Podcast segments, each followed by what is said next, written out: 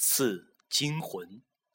我心里一颤，几乎是下意识的说：“别。”陶丽横了我一眼，又没让你玩，闭嘴。史元军好奇道：“什么是通阴块？”陶丽简单的跟他说了一下。史元军有点胆怯，犹豫不决。陶丽不屑道：“怕了？”史元军看了一眼鲁思蕊，一挺胸脯：“谁怕了？玩就玩，说不定还能招个漂亮女鬼陪酒呢。”鲁思蕊闻言扑哧一笑。史元军一见，立马备受鼓舞，忙去拿了两双干净的筷子。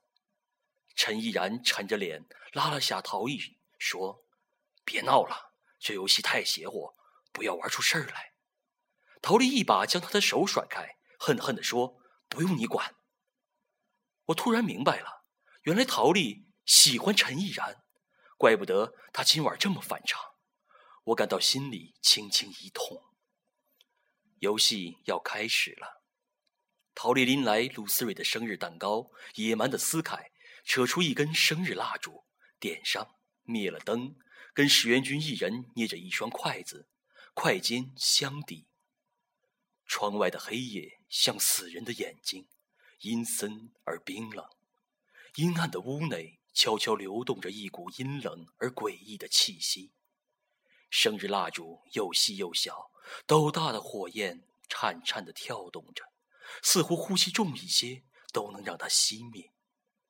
屋内笼罩在阴暗中，只能看到大家黑黑的身体轮廓。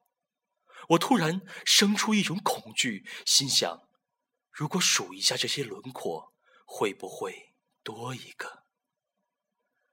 陶离的脸在微弱的火光照耀下十分苍白。他的嘴唇动了动，我知道他在默念那句口诀。不知从哪儿卷来一丝阴冷的风，蜡烛火苗暗了一下，左摇右晃，像是有一只看不见的手在拨弄烛心。我屏住了呼吸，无比紧张，几乎能听到自己的心跳声。猛地传来陶丽的惊呼：“筷子动了！”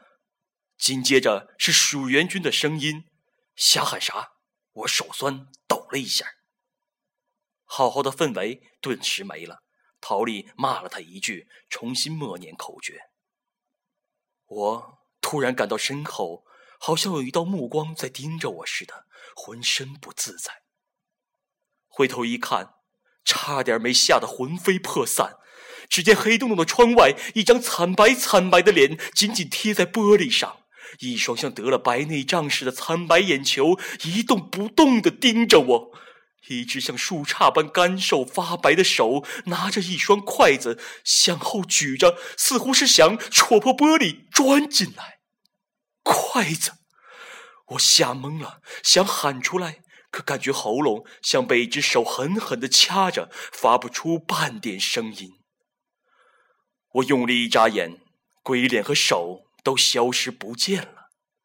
与此同时，耳边传来陶丽愠怒的声音：“你手别动。”石元君声音发颤地说：“我，我没动。”他的声音刚落地，我的手机响了一下，提示有新信息：“我回来了。”发件人：比丹。